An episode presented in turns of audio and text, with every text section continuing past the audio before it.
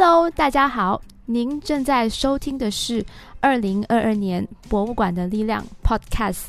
以下节目由林连玉纪念馆、陈嘉庚纪念馆、新山华族历史文物馆、城市书院文物馆、尊孔独中校史馆、Lost Gems 当代艺术空间、台湾国立成功大学博物馆。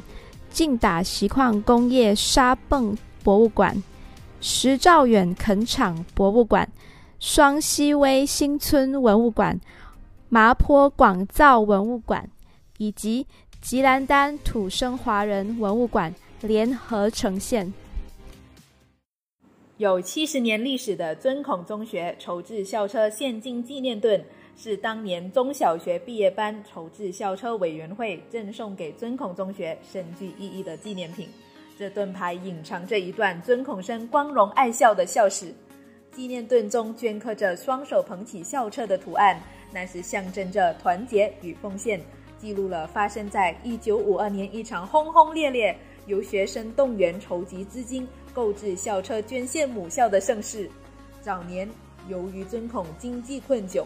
虽有添置校车之需，但是到了一九五零年代依然难以落实。每当班级外出参观或旅行，但是租赁巴士就是一笔大开销啊！路上也多有不便。尊孔位于吉隆坡市中心，当时没有宿舍，若遇到雨天，住在市区外的学生或冒雨或抢搭巴士上学，迟到是在所难免啊！若不冒雨上学，就必须等到雨停才能赶到学校。如此，一般可能只有几个学生到校，有的班级甚至被迫停课。如此种种，造成教学不便呢。一九五二年，初三毕业班学生秉承着爱同学、爱学校的精神，决意号召全校师生的力量，现金购买校车。高三毕业班也加入到筹款行列中，共同担起责任。初三、高三各班委任代表，还邀请了小学毕业班的代表同学加入到筹款行列。中小学代表正式组成一九五二年中小学毕业班筹募校车委员会。许多非毕业班也纷纷响应，筹委会也邀请了校长、毕业班班主任担任顾问，给予指导。现今运动的规模持续扩大。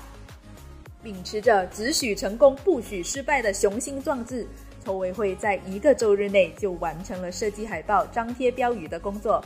于世庆校长先于周会上宣布献出半个月的薪金，引燃头炮，筹款活动正式开跑。师生为此热血沸腾，捐献百元的声浪此起彼落。委员会再定下各种现金奖励方法，有个人。班级各班级现金平均数最高共三项的锦标，为了班级争光，为了同学们的福祉，学生们节约零用金，踊跃捐献。筹委会圈圈股同学不时就到各班打气，其他股同学回头就做统计和发新闻稿，火爆股同学则天天更换。某班创最高纪录了，某班从后赶上啊！注意注意，某班有秘密武器啊！让筹款数额节节上升的宣传。与此同时，向外劝捐工作也着手进行。委员会征得博平、大华两戏院各一演一场，师生分组劝捐并推销戏票。一些校友获悉消息，更是大老远的就把钱送来或寄来，一部分更是帮忙推销戏票。在校园各个角落的打气掌声中，同学坚持了两年，终于筹获了高达两万一千多元的现金。那是超出了原定目标的三倍以上啊！一九五四年，三辆校车停泊在校门前，那是尊孔同学团结一致的成果。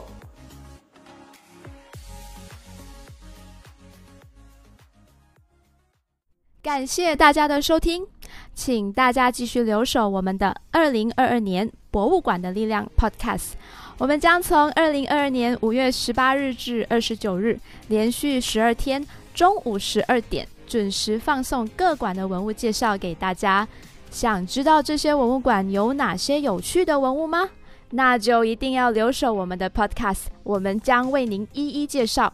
同时，请大家 follow 我们的 Facebook 和 Instagram at LLG Memorial。也欢迎于这段期间到以上文物馆游览打卡换礼物哦。敬请留守，精彩不断，让您每次收听都大开眼界。